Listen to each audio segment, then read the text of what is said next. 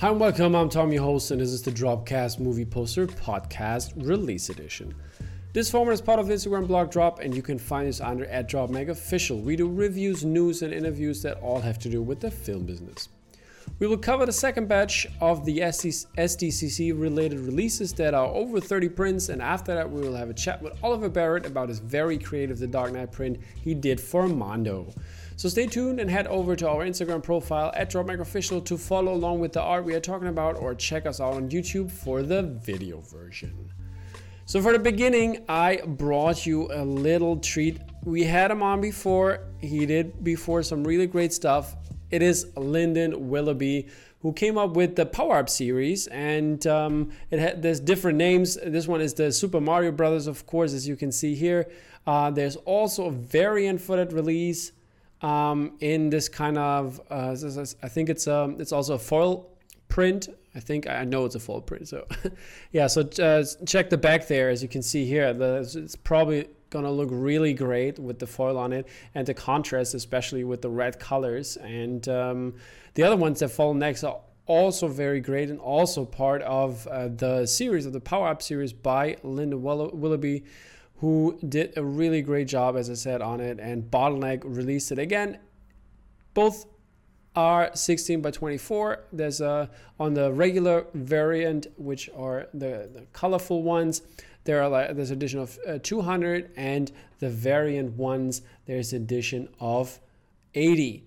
And yeah, this is uh, as you can see, Super Mario Brothers 3, and then we have two more in the bag here. Both are like I mean I think all of them are really great. This is the Super Mario World from 1990 um, for the was it the Super NES? I think it is. And yeah, it looks really amazing with all like the little details too, like the the the, the buttons on the on the gamepad, and um, uh, and then you have Super Mario here and like his like little pipes he goes down. So really cool. And then obviously cannot forget the classic when it comes to Mario, Super Mario 64. Great game. Also played it at least a of uh, like when I went to uh, friends' houses uh, and like and stuff like that. They they had the console. I always had like the PC gaming, but really really enjoyed this one. Cool cool game. Uh, the variant also really cool looking. I mean, Lyndon Willoughby knocked it out of the park again, and you cannot even begin to say where uh, which other movie games he's going to tackle, and uh, I'm really excited. So, uh, Lyndon, let me know, and you need to come on the podcast. Hope you heard me here, buddy. Okay, so this this is it basically for uh, bottleneck this uh, this week and or this release edition. Um, they had they had a big week last week and now it's time for some other galleries that came up with really cool stuff. And but a co-collaborator with bottleneck is vice press news and they came up with a very cool wallace and gromit um, like mini show you could even say. And this first one is by george bletsis i didn't know his art before and it's a lithograph. It's 50 centimeters by 70 centimeters and it's edition of 165. Very cool print uh, if you're into Wallace and Gromit. Not that big of a Wallace and Gromit fan, but you can see all the little details. It's called Over the Years as well, so um, I, I, I, see. I, I, think you get the gist here uh, how the print happened. But really cool idea. Really, really liked it. And then there's uh, something by Florey. He did uh, also for Vice Press, obviously, and he did this mini series, which is an open edition. It's eight by eight inch, and uh, it ships internationally. I think I'm not sure though, but uh, I guess because the the new stuff ships internationally as well. And you have here Wallace and Gromit and this like cool little robot. I have no clue what it is, but maybe you can let me know in the comments so uh, everybody knows what exactly the robot resembles. But good thing that it's a small print. That's like you know, as I always say, um, it's hard to find cool small prints, and I th- I think if you're a Wallace and Gromit fan, this can go anywhere in uh, in, in, a, in, your child's room or um, in your kitchen or whatever. So very cool opportunities here to put those tiny prints in and have some cool art everywhere in the house. And but we're not done with this series. There's also another one. It's also oh by the way, this, this those are giclée prints. Forgot about to say that.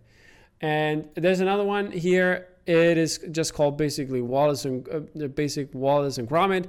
It's by Arno Kiss and uh, it's a lithograph print, also 50 by 70 centimeters, and an edition of 150. I really like the color work here, and um, the kind of style is really cool. Um, and yeah, I think it's uh, for Wallace and Gromit fans also must have. But to round it up with another open edition which I think is my favorite in that regard.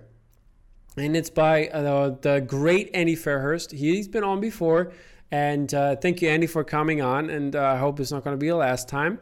And he did this Wallace and Gromit a close shave. I think it's one of the episodes that or uh, that is really um, loved by the fans out there. And it's uh, an archival ink print. Uh, I, it didn't say if it's lithograph or a giclée or something like that, but I bet it's or not bet, but I think it's a giclée in this regard. And it's A3 in size, which would be 11.7 inches times 16.5 inches. And this is also an open edition, so um, get it while you have the chance. Um, there's there's going to be some time that this print will be online, but yeah, Andy Fairhurst did a really cool job. I really like that. It's um, that is also this also has the building there and because I like archi- I like architecture in my prints a lot and uh, yeah gets the spirit of Wallace and Gromit uh, like in in this regard so um, yeah let me let me know how it looks in person I'm interested about that so uh, feel free to comment and um, yeah let me know or post some pictures so I can see what it looks like at least um, more than just a digital file in that regard and there's even more from Vice Press. They also had some cool stuff going on. And um, this is a series of the, the or no, just Thunderbirds. And uh, I watched it like back in the day when I was really young. And this series is by Rodrigo uh, uh Baraza. And um, they, uh, or this, this, the person did, um, like, it's, it's in action, it's called the series. And it has on the top left corner there is Thunderbird 1, then there comes the Thunderbird 2, and the um, front, uh, I think it's the Angel, uh, like that's it. What's it called? I think yeah, it's a. Uh, it's the never mind. It's a, the the Thunderbird uh, from the front, Thunderbird two from the front, and then there is the Interceptor as well and yeah those are some really cool prints. I mean if you like this kind of like aircraft and like cars and like vehicle kind of stuff um, i think it's definitely must have in that regard. And especially if you're a thunderbirds fan those are all giclée prints all also a3 in size so that makes it 11.7 inches and 16.5 inches.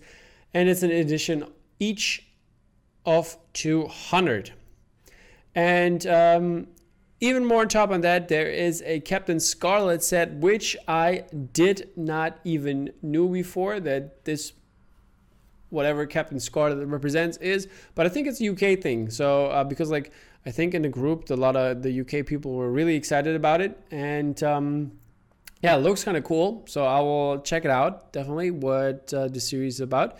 And it's by Dan or- Orgil Orgel. I hope I pronounced it right. It's giclée and it's 30 centimeters by 40 centimeters centimeters uh, centimeters. And uh, each is available 200 times an addition of 200 and um, those are yeah as i said two separate p- prints obviously. We have um, the one we talked about captain scarlet here. And then there's also um, like this half and half captain scarlet and captain black and uh, yeah, it's really interesting um, uh, what uh, what is what is behind this stuff, and it's like cool look. Um, I wonder from when it is, maybe six seventies, I'd say sixties, and um, yeah. So uh, also interested how that looked in person, and the Captain Scarlet series, as I said, Dan Orgel did that, and uh, really cool job. Did not know, know about Dan Orgel, but um, yeah, interesting to uh, get some more information and to know more about these artists. Yeah, and the next one is a uh, kind of co-release, but in a different way. We have um, this beautiful Laurent Durieux print, the Cotton Club. Uh, there's also been, I think, a Rory Kurtz version of the Cotton Club, if I remember correctly. It's also really cool. And um, yeah, but this one, the Cotton Club, is is uh, is a really cool print. Laurent Durieux always uh, knocks it out of the park. I wonder if people have it in hand as, as it is kind of with the Sindbad print I have here in the bag that it's like has some special uh, print on it, like this, this, this, the sparkly things that I showed in like some post I think back uh, when it came out and when I when I got it. And uh, yeah, as I said, this release is uh, the the regular version is released by Mondo, and it's available only in the, uh, North America in that regard. I think USA and Canada, and it's 24 by 36 inch screen print with an addition of 250. And the co-release is with Nautilus Art Prints, and they have the variant here. It's a little bit different. I think the variant is a little bit cooler in that regard because I think the colors work a little bit better. At least for me, it does. And uh, it is only available in Europe, or has been available, probably not available anymore. Um, and it had a hand numbered and signed edition, which is a difference to the uh, US version because um, I think the Nautilus, Nautilus art prints they are in France, I think, and uh, yeah, Laurent Durieux is basically around the corner. He's from Belgium. Um, so yeah, it's uh, same size and yeah, and an edition of 134, which is like weird number, but looks really cool. So um, also wanting to know if you have um, this kind of print or if you get both, maybe with a um, poster buddy that helped you out there and uh, got you the set basically.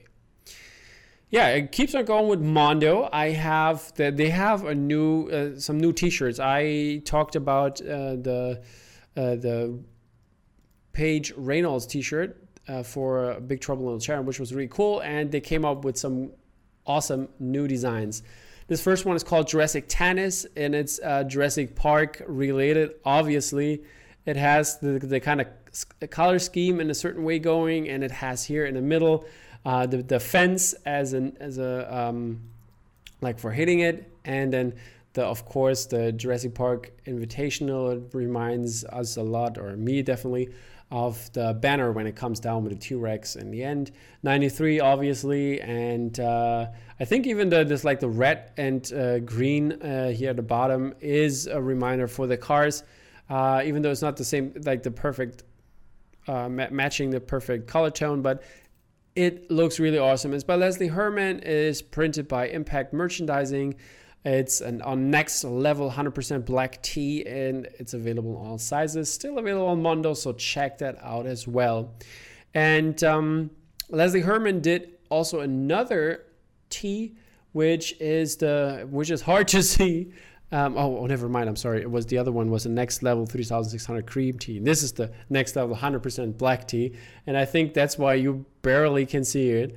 Uh, Women inherit the earth is is that called? Uh, and it's a it's a reminder because of um, that because of all the dinosaurs dinosaurs they were female on the island, and I think that's the dig on right there. And the women, uh, the women, I'm sorry, the the front looks really cool, and we have even a better back, which has the Dilophosaurus or whatever its name is uh, on the back there, and I saw uh, like in the, in the, photos on on Mondo's website, I think it was, and it showed like how how it looks on a person, and it looked really really amazing. And uh, yeah, I think I, I think I need to get this one. It looks really cool. Big Jurassic Park fan as well. And there's even one more, which is really cool. I like this one, uh, Mr. DNA. And Mr. DNA is from the from the explanation video from Jurassic Park, if you remember. And uh, yeah, this this is a really cool um, homage in that regard for this um, for this T-shirt.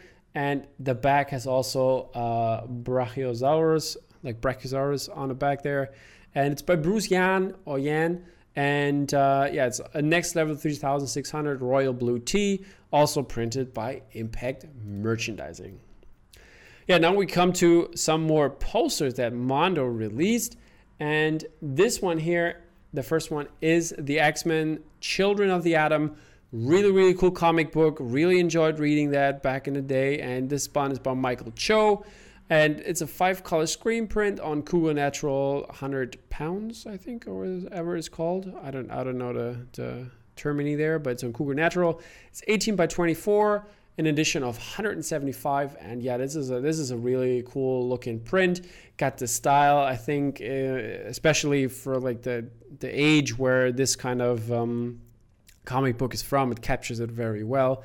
And uh, yeah the x-men series went on for a couple more prints so check here in a second. And the the next one is going to be by the great matt taylor. We had some chance uh, talking to him about, for his palm springs piece and this one looks just amazing. I, I I don't know how he does it, and I think it is on. I it wasn't on today, and I'm, I'm filming I'm filming this on a Tuesday, coming out on Wednesday, and it wasn't as a AP um, sale yet, but I think it's this week. So um, maybe at the end of the week, check check in if you have the chance to grab this awesome print. This is the regular edition of 375. Um, a piece I don't know it's an eight color screen printed poster and um, it just looks amazing. And you can like flip it around have like the house of x here and or have the powers of x for the comic book. Really really great stuff. But i even like more the uh, because of the colorways and uh, i like this more the variant edition of the same print. Also eight color screen print and it's an edition of 174 uh, if, I've if i haven't mentioned it 24 by 36 really really really great print and all the details. Like um, I look at Magneto here. Um, we have Mystique. And um, yeah this is just amazing stuff. I um, I really want to get my hands on one of them because I missed out. I had it in a checkout didn't get it. So I might get lucky. Who knows? We will see. And uh, there's some more X-Men as I promised. Uh, this beautiful piece by Mark Brooks. Didn't know uh, about Mark Brooks before. I think um, in the regards of uh, that he I don't know if he's a like I think he's like he he he does comics for a living. And this is a very nice piece um, when you look at the uh, by Jonathan Hickman the story. Really as I said really like the story here and um, all like the character details and all like the uh, the the the comic uh, the, the comic book aspect of this is just amazing. And the variant um I'm, I'm sorry, the, the, the, the regular edition is available for like, or was available 175 times. And it's a 36 by 24, six color screen printed on Cougar Natural. And um, the, the variant here has the, like the alphabet here, the changed alphabet, which is like really, really cool. I like this one, the variant in this case, even though the print is like identical except the, the writing's there. And this is an edition of 100 so um, check that out. Maybe um, I don't know if Mark Brooks has uh, like an AP sale for it or whatever. Um, but uh, stay tuned maybe to his Instagram. I, I, put it down there. Check it out, and you might get lucky to get also one of these. And then there is a really crazy print. It's a Ghostbusters uh, print by WBYK. We Buy Your Kids. It's a short form um, for it and they did um, last year. I remember they did a really great architectural piece by for the Frank Lloyd Wright exhibition for uh, uh, Spoke Art, and yeah, this also is a really, really, really cool print. Um, the style is remarkable in that regard, and you can like you notice right away who it is. And it's 18 by 24, 150 edition of 150, and yeah, really, really cool print. Really like this one. And our next one, I think you really enjoy that one. I hope I didn't mix it up with the variant and uh, regular. And this is The Witcher uh, 3 for the video game, and it's by Becky Cloonan, who was mentioned also by Matt Taylor in the last Palm Springs podcast, uh, where he gets inspired when it comes to water by her style and what she does with it. And um, yeah, this Witcher, the Witcher Three print, like the gaming series, was really great. I really enjoyed playing those games, and uh, Becky Cloonan did a really, really cool job. Um, I hope I have it in the right order here. This, I think, this is the regular variant, uh, available to um, 175 times, 18 by 24 print. And this one, the, ver- uh, the, if that's the variant, I hope so. It's also 18 by 24 and an addition of 100 really cool with the colors uh, color she used here but i think i like the black and white kind of version even better. And yeah we're not done with uh, mondo yet which we probably won't for uh, the next uh, one two three four five six seven eight prints i think.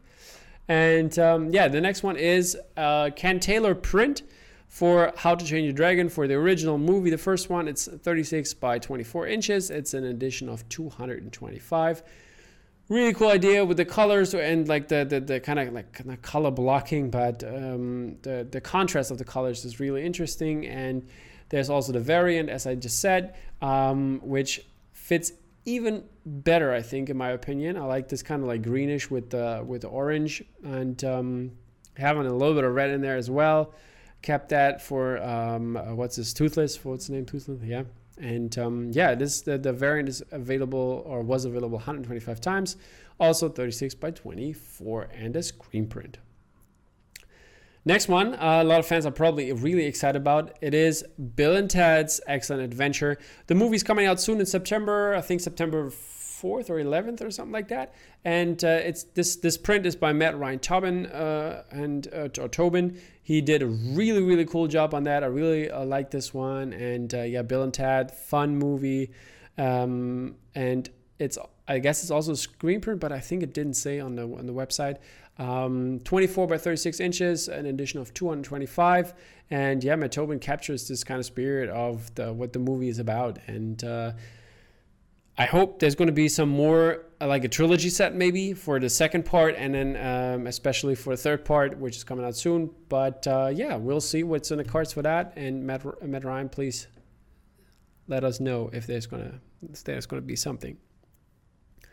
Yeah the next one is getting more and more attention. Attack Peter he's such a cool guy. He has also the YouTube channel and um, yeah go go check out his YouTube channel as well. He does a lot of uh, cool videos on how he does his stuff because this is a linocut print on locked up paper. He does the printing himself, and uh, he also does like the obviously the linocuts uh, himself. And this is uh, yeah, this is called Godzilla versus Mechagodzilla, and uh, it's a 20 inch by 30 inch piece. It's an edition of 120, I think, and I think this one was like right away on eBay for tons of money. And uh, yeah Crazy print, really like this one, or yeah, it's still yeah, it's a print, and uh, really like how how he comes up with those designs. I mean, um, working with Linocut is like think different. Like it's definitely different. Like uh, working than working on with digital art, but how he captures all like the little details on those on those prints is just amazing and like to come up with this idea. I, I remember I worked uh, in like in school. I think it was eighth grade or something like that. We worked with uh, Linocut, and uh, I think I did the and one logo uh, to to do that. And uh, now seeing this, and I, that was like the the most fun for me, like creating this kind of stuff with the Linocut, and um, and uh, yeah, I think uh, if if I if I knew about this, I would love to do like or had like back then had the idea about it, I would love to do or try myself at least at doing something creative like this when it comes to like Linocut. But well, it's been some time, so uh, maybe some other art teachers will let their students do this kind of cool stuff. So check out Tech Peter and his cool Linocut series. Uh, it is all like most of the time it's been released with Mondo, but he also has his own stuff, and he has also a fan group on Facebook. Also join there if you are intrigued by this beautiful, beautiful art. And then, yeah, we just talked about uh, Matt Ryan Tobin, and uh, he has another print, which is Halo Infinite. Uh, came out as well, uh, worth to a lot of fans as well, because there's a lot of Halo fans, and it's a 24 by 36 inch uh, print. It has uh, had an edition of 325. Looks really cool. Not a big Halo fan here, but um, yeah, the print does its does work. The details are superb and uh, the way it is put together and uh, the colorway, the, the green for also um, for Chief is um, definitely the right choice here. Uh, love what Matt Ryan is doing with this stuff. And like with all the other posters, I mean, I have a Destroyer poster, which is just amazing. I don't know, a lot of people sleep on that. So yeah, Halo Infinite also looking very great. And then there's another one I got from the SDCC, which is the Martin Ansin The Ways of the Force Star Wars print. Looks amazing. Um, I didn't. I just grabbed the timed edition because I didn't get the foil edition, um, which I will show you now. Uh, which must be amazing. I wonder how it looks like, how it looks in person or framed up. That's um, that's what I'm really interested about. And uh, let me know if you have it at home, if you got the foil foil edition. I would love to see it. Uh, yeah, the Ways of the Force, the, the regular edition was a timed edition, uh, 24 by 36, screen printed, and the foil screen print was an edition of 345. And then we almost through here. Um, we have some more Peanuts prints for you, and uh, this is obviously by Charles Schulz. It's like taking this kind of panel out of the the, the comic strip, and um, it's this one is the peanut. It's called Peanuts Art. Don't you realize that these drawings of mine are art? And it's 18 by 18 edition of uh, 125. And yeah, for must have for the Peanuts fans. I hope Rate 71 uh, got his hands on them uh, because they were. I think they were only available in the states. And yeah, and it's uh, it's, it's also in this kind of like kind of set. Uh, whatever happened summer, that's what I think. What a lot of people felt like with the COVID going on and not being able to enjoy the summer holidays that much. But uh, yeah, this is also uh, by Charles Schulz. Uh, screen print of, uh, of uh, in a size of 24 times 18, edition of 125. Yes, and three more to go. We have this one here by Kent Williams. It's also a Godzilla print, and uh, it's a it's a screen print, 36 by 24 edition of 225 and i think the other day when i looked at it it still was available but i'm not sure if it's any anymore. And um, yeah it's an interesting uh, way of style. I didn't know about kent williams before but it looks kind of cool uh, like kind of like watercolory and um, yeah i uh, hope a lot of people like the, there are a lot of godzilla fans out there. I hope you get it or you had a chance to get on that print and um, grab it up. And last, uh, no, no, no, not the last, but uh, almost last here. Um, it's the Spider-Man Into the Spider-Verse print by Mike Saputo, and it's also screen print 36 by 24, an edition of 275. And yeah, there have been uh, tons of Spider-Man Into the Spider-Verse prints because it's such a great movie with so much cool artwork, and I think Mike Saputo did a really good job on this one. It looks really vibrant in color. I wonder how it looks in person it must really pop, I think, and um, it has this kind of glitchy feel, like the movie, like in the movie, and. Uh, yeah, Mike Saputo, good job, man. Uh, didn't know about you as well, but uh, your art is also really cool to look at. So check him out on Instagram as well. And our last but not least one is this cool piece for the thing and uh, this is by 100% soft and they did a bunch of different pieces yet and you have like all the details the helicopter the base and like uh, the, the, the alien stuff basically and like all the characters here and different scenes that happen so it's really cool cool cool stuff and it's 36 by 24 i think i mentioned it and it's addition of 275 and this came out uh, for Mondo as well, and uh, it was like the, one of the latest releases uh, they had on. And I hope you really enjoyed this one. I think the the, the 100% soft people, they um, or person, they uh, do really cool artwork when you like this kind of uh, comic style. Reminds me a little bit in, in terms of like how um, kind of kid friendly it looks uh, of, of Scott C. And so, in this, in this regard as well, shout out to Scott C. Always dropping good work that happened with his little tiny con and uh, didn't cover that. But um, if there's going to be some more quiet time, I will go back and check on those single um, Comic Con releases by all the artists that did it themselves and not via a gallery. Okay, so uh, this is it, people. Thank you so much um, for sitting through this. I was talking a lot, almost half an hour. And uh, now it's time to get to talking with Oliver Barrett and about talking about his Dark Knight piece. And I think this is definitely one of the very cool pieces. And I think one of my favorite ones that came out during the SDCC. And I can't wait what. Uh, Oliver Barrett has in store and the other artists have, have in store for the New York Comic Con. I hope it's not going to be that much because the wallet is going to hurt. And yeah, don't want to keep you. And now over to Oliver Barrett.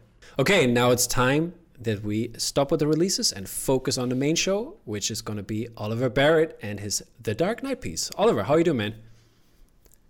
I am fantastic. That's just finished lunch. I'm feeling very satisfied, very relaxed. What was lunch? What did you have? We had breakfast for lunch. Breakfast for lunch. So we had, we had sausage and eggs and oh, maybe a little bit of arugula on there. Yeah. Avocado toast. Yeah, I'm all, like a good millennial shit. I'm also a very um, um, um, breakfast for dinner person. That's that's yeah. That's what I like to do. We might do that later today. Good. Do all three. Just breakfast every meal. Breakfast all day, every day. all right. It's like the pizza rolls commercial. Pizza's on a bagel. You could eat pizza anytime. Yeah, uh, those commercials. That's one of the, the things I miss about the states as well, um, because I used uh, used to be an exchange student and close to Cleveland. That's what I uh, t- told Oliver um, earlier. And uh, yeah, I miss those um, Charles Barkley five box box uh, commercials. I have them always in my head. Barkley commercial. You, you, you know what I'm talking about? I think it was Taco Bell, right? The five box box. I don't. I don't remember it, but I gotta look it up now because I love everything Charles Barkley. Yeah, I, they had a song. It was like super catchy, and I remembered from like watching basketball, like the the, the NBA games on the game time, and uh, yeah, when they used to have still the commercials in there. So I was like a little. It's slowly coming back to me, but I always get it confused with like the the Jordan McDonald's commercials. Yeah. All right, uh, but yeah. Actually, those are I think those were Larry Bird and Magic Johnson. I think I got it wrong. Yeah. Someone's gonna get in the comments and be like, "You got that they wrong." They better, or we, so. we, we, can we can put it we can set it straight later, like afterwards. Yeah. Get it right. okay, but yeah, I want to talk to you about your beautiful art. As I said, the Dark Knight. Um, you came out with that beautiful poster for Mondo. It's a 24 by um, 36, and an edition of how many was it? Do you know? I think the regular had 250 and the variant had 175. Mm. Pretty sure. Not 100% sure, but yeah. Yeah, and they're they're both great pieces of art. And um, how was the contact? Did you contact Mondo? Did Mondo con- contact you, contact you to do that, or how was it? This was the first and only time I've um, pitch something to Mondo and then it actually became a print. Usually, sometimes I'll pitch something and they don't have the license for it, or it might get assigned down the road. But this was like the timing sort of worked out.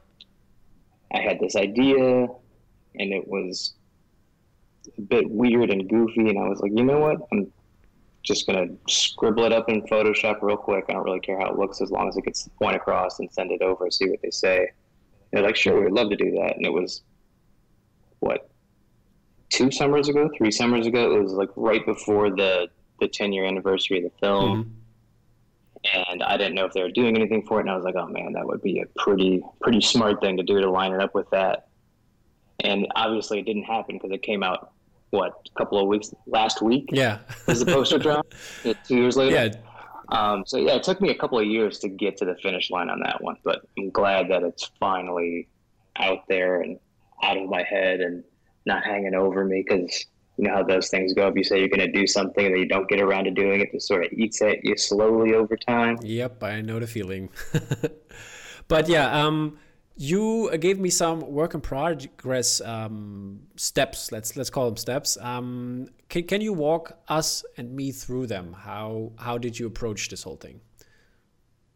Sure. This particular project I'd say was not a great example of how I usually like to work, prefer to work. Like I mentioned, it was it was a pitch. Mm-hmm. So normally, if someone approaches me for a project, I'll come up with at least like you know two or three thumbnail sketches, really rough, just to get an idea of composition mm-hmm. across, and then we'll pick one or two and turn them into tighter sketches from there, and then pick one and then take that to a rendered final. But this was like, okay, I got this one idea. It's only going to work like this. Mm-hmm and I just sort of opened up Photoshop and sort of eyeballed it out of my head, looking at the the Nolan versus Batman logo. Mm-hmm. I was like, oh, it worked. Uh, the face looks weird as hell, but it's a sketch, so that's okay. Um, but then they had also they being Mondo, they they were working on the Marvel Cinematic Universe 10 year anniversary show, which they commissioned me to do Civil War for that mm-hmm. right right around the same time. So it was like, okay, I have an actual assignment, which they need me to do, and then I have this other thing that I would like to do. And since I've never pitched anything before, it was like, okay, I really want to make sure that I do a good job with this while also delivering on the thing that they asked for at the same time. And it eventually became too much for me to handle in like a month and a half. Yeah. So I ended up putting it on hold while I worked on all the Marvel stuff. And if you've seen that poster, Yeah. it's a shit ton of drawing. I'm gonna, I'm gonna, I'm gonna, So I don't know what I was I'm gonna spoil it a little bit because uh, we're gonna talk in your inter- long interview. We're gonna talk about that poster. Okay. I got some things to say about it. so Great. I'm looking forward. So um, yeah, so th- there's a there's um, the this one sketch. Um, I I just put it in. I think it is the the one where you where it's just the just with the with the scale. I think in the back, and also the, the where the Joker looks a little different. I think he looks more like the Cesar Moreno Joker. well, what's up with that? Uh, this like the poster is a perfect example of what you don't want to do when you're trying to do something like this, where you've got an idea and you're like, okay, I'll just figure it out as I go. Sometimes it works. Yeah. In this case, it was me drawing a dude that was falling off of a building, and his coat needs to flap in the wind a certain way, hmm and I have to nail a likeness and have it all look believable Yeah. mind you, Heath Ledger passed away. There's so there's not a ton of reference material for for him. Um, also, there's no shot in the film that's like this where someone's falling on the screen. So I had to figure it out. And in the sketch, it's just eyeballed. But- like it, it's enough to get the idea across. But in that in that image that you're talking about, I was like, okay, because because he's not around, and a lot of alternative posters use the same sort of um, press photo, promo photo sort of reference. I'm like, I want to do something else that you're not going to be able to find on the first page of Google image search when you look for Yeah. it. So I was just drawing Heath Ledger, and then I was going to put the makeup on him. So I had this image of him laughing, and it just looks really, really goofy. And I had done it like three or four times because it just never looked right. So I didn't need to send you all three of them, but I'd send you one of Yeah. them, and it's it's embarrassing enough. So it's okay. I'll get it out there. Um, but yeah, I had to scrap that a couple of different times and really, really scale it back and analyze. Okay, how do I get this to work? And I had you know bought a couple of drawing references, looked up dudes jumping out of planes and stuff like that Yeah. to get the to get it right. and it took a lot of trial and error to get it right. Yeah. I mean, I mean, Part of the reason it took two years to get it out. it, it looks definitely right to me and um, yeah but but is, is this the one i'm talking about the, the where he's uh, falling there and is is it is it cesar moreno because his face looks so different or who is that person No, it's just it's it's still him. It's still ledger It's still Heath Ledger. Okay. It just it, it's just rough, oh okay real rough. yeah I, I i also If you're talking about the one with the face paint on, that's the that's that was the pitch sketch. Okay yeah no no the, where it's enough to be like, yeah th- this is the the, the, the pitch sketch one is um yeah you could definitely tell but i think on uh, i think it was the second one you sent me the the uh, and um Yeah. the, the there he looks like because i was like i thought oh did, did he just do that because like cesar moreno's joker fall down at some point in the in the old batman series or why did he do that? I mean it's it's a funny reference That's to, to look at it that way yeah. But when you're trying to do something like this, the goal is not to be funny; Yeah. it's to be a, a Of course not. and that wasn't that wasn't getting it done. yeah and again, like I was working on another poster at the time, so it was like, man, I'm just, you know, banging my head against the wall trying to get this right. Meanwhile, I'm falling behind on the actual real work that I have to do. Mhm. So it's okay. I got to press pause here for a while, and that actually helped because when I came back to it, you know, a couple months later, it was like I'm not even going to bother trying to salvage this. You know, I wasted maybe an afternoon trying to move something around or change the light source a little bit or move a couple of lines on his face around, and it still wasn't just yeah it was just better to just scrap the whole thing and start okay over. and um So there was a positive in taking a break. Okay. Um, how how was it for you uh, when you look at the variant? Where did you make um, the decision to include? Basically, it's just I think I would say it's just a subtle a subtle background you have there. There's just the debris and stuff, and that's it. And the idea came from working on it and not having that building in the background for a long period of time. It just sort of became attached to not having a background.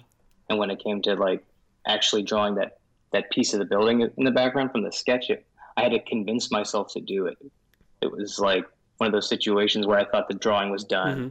I liked the way it looked, but looking back at the pitch, I was like, "There's still something that's not not there," and it was that building. And I really struggle with architecture, so it was one of those Okay. situations where I was putting it off and putting it off and putting it off. And I had almost convinced myself that the variant with no background was going to be the the poster, and I uh, just sort of sat down and powered through it and figured out how to get it done. And then trying to think of another option for the variant, I was like, "Oh, let's just do go with the no background thing." Okay. And originally there was like a small line of well, originally there was a credit block Yeah. that got nixed. Okay. Then there was some a, a row of logos, like the film's logos, and it was lined up with the title. Yeah. So it created this sort of implied horizontal line, Uh-huh. which worked pretty well in the composition. It worked better on the variant because when you tilt that the title diagonally, Mm-hmm. it created another line coming off the Joker.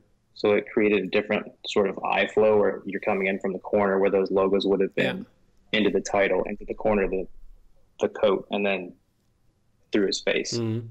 Um, what what um, because you can see like slightly in the background there are some like ellipses or circles or whatever. What, what is that all about? That's the but that's a subtle reference to the cable that comes down and grabs. Ah, him. okay. Mhm. Interesting. Yeah. When you actually get the poster, it'll be a little bit clearer unless you're zooming in on the image. But the, the Yeah, I see. itself is It's there. over the Yeah, R from Dark the- Knight. I just I just showed to the, to Yeah, the people I what just- it is. I didn't want to get it to compete with the logo, so I had to knock it back. Yeah. I think yeah. I mean, uh, it's it's a great print in both versions. I really enjoyed. And um, did did you do the architecture like like hand drawing or did you do like Blender or something and like make it easy on you? I had a stock photo that sort of worked, and I spent a while trying to fake Mhm. it and use like Photoshop filters and shit like that to sort of do the work for me. And every time I tried, I would catch myself looking at the clock and being like, I wasted two hours on this bullshit. It still looks horrible. So I got out a ruler and I did it the way you're supposed to do it. And I hated every second of it, but it was worth it. okay. So no architect. I, I no, I, I just I don't know for whatever reason I, I always struggled with that stuff. It's something about like the the fine motor skills of one point perspective. okay. Couldn't nail it. I totally understand. Um, how about I, APs? Are there going to be APs out? Artist proofs. Oh, I sold them already. You sold? Oh, they, they were already on sale. did sale? 'em- Ah, jeez. yeah, I did them the next day. Oh yeah, I was I, I I was trying to. I was trying to take advantage of like the Comic Con aspect of it and be like, well, if I had a booth, yeah yeah okay I got it. these would have been there. Yeah, I was I was wondering And they went quick. because yeah I, I thought it was um, I thought it was something else because in that week there was so much going on. It was like crazy. Those Yeah. those those two weeks, even the one before where Bottleneck had so much stuff going on, and then the next week Mondo had so much stuff going on, and on top of that some other stuff as well. It was uh, crazy two weeks. But yeah, Yeah, it's it's a little bit awkward because for me, I had spent so long on the poster, and it was like, okay, it's doing really well with being a part of Comic Con. I usually wait a little while to do APs, at least a couple of at least a couple of days, Yeah. sometimes a couple of months. But I found like the the longer I wait, the the worse it gets for me. yeah, okay, So in this case, it was okay. There's never going to be more hype on this image than there is, than there is right now. yeah, There's no reason not to just put them up because they're because they're not going to ship until September anyway because they're still being printed. Mhm. So if the if the real if Mondo's a part of it is a pre-order, there's no reason that mine can't be as well. Because I've I've waited. I, that situation's happened before, where I think even Swiss Army Man did that, where they had sold the poster and then the prints didn't come for months, and I had waited until like my prints showed up to put them up, Mhm. and by that time, I think most people had just completely forgotten about the movie, yeah, okay. which is because I love it. Yeah, it's a great movie. I loved it as well. Yeah, that's that's a good one. Yeah, so I was just trying to protect my investment of time Sure, and I understand. capitalize on the hype. Okay. And uh, speaking of hype, um, what is your movie review of the of the Dark Knight? What did you like? What didn't you like? And wh- how would you rate the movie from zero to ten? I think you got to look at it through two different lenses.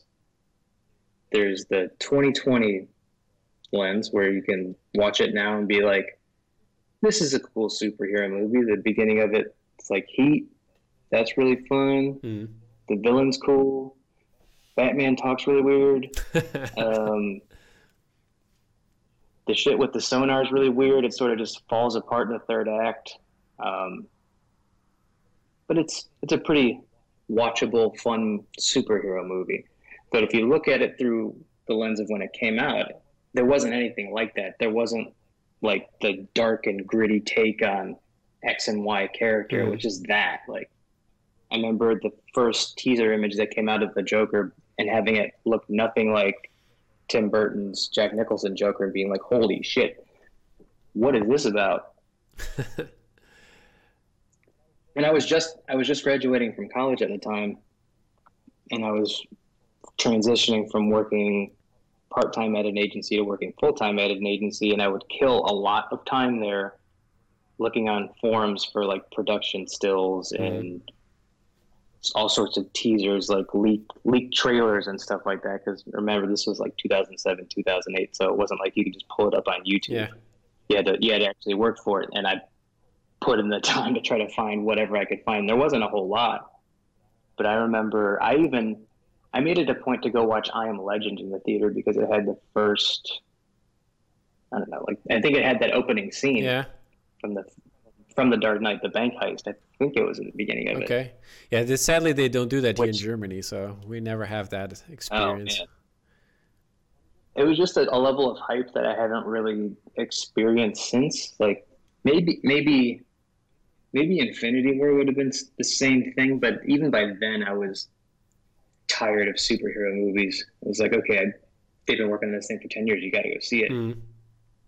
At this point, it was like, oh man, I just want to see this crazy villain thing.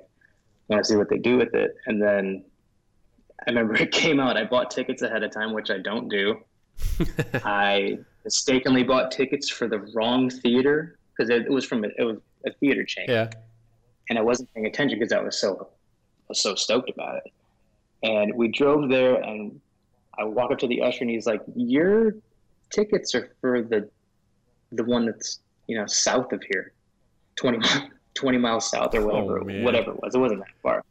It was far enough though. I mean, we we drove like 75 on the highway for about 15 minutes. Got there right when the the show started. Mm. Thankfully, there were assigned seats. Otherwise, I would have broken my neck just staring Yeah. straight up at the I just thing. wanted to ask if there, if there were assigned seats. No, that that was the only fortunate thing about that whole experience, aside from the movie itself. But I remember being blown away and being bummed that he had passed away, or that Heath Ledger had passed Yeah. away, because that probably would have changed what happened in the third film. But what are you gonna do? Um, but yeah, it's it's two different two different lenses. Because if I were to see that for the first time now, I wouldn't I wouldn't think of it the same way. And I sort of approached the poster the same way, Mhm. where I was working on it with you know my skill level at 35 in 2020 with the same mentality of me coming out of school at you know 22 and Mm. 2008 and being really excited about it so like keeping that same energy made it easy for me to keep coming back to the poster whenever i hit a roadblock with it Yeah. because in a lot of ways because it was a pitch i could have pulled the plug and just be like you know this just doesn't work sorry dudes and they would have been like oh that sucks whatever Yeah. but because I had such an attachment to this thing from 12 years ago, it really made it like it kept it fun for me, even though it was incredibly challenging. Mm. I totally understand. So, uh, cou- could you rate it, or is it not too too hard? Or is it too hard to rate? If I'm rating it this year, I'd probably put it at like a three and a half out of five, four out of five sort of thing. Okay. Okay. And back. And if I'm rating it when it came out, it was you know, it's a masterpiece. It Five was out like of five. The coolest. It was like the, cool, the coolest shit ever. Um, yeah, because back then, like that was that was the best superhero Yeah. movie. I still think it is the best superhero movie. But I looked at it. I looked at it as just a movie back then. yeah. I mean, I mean, I've, that's that's how I feel right now about Tenet because uh, I really want to see Tenet, and uh, this is this is my uh, the Dark Knight for this year, definitely.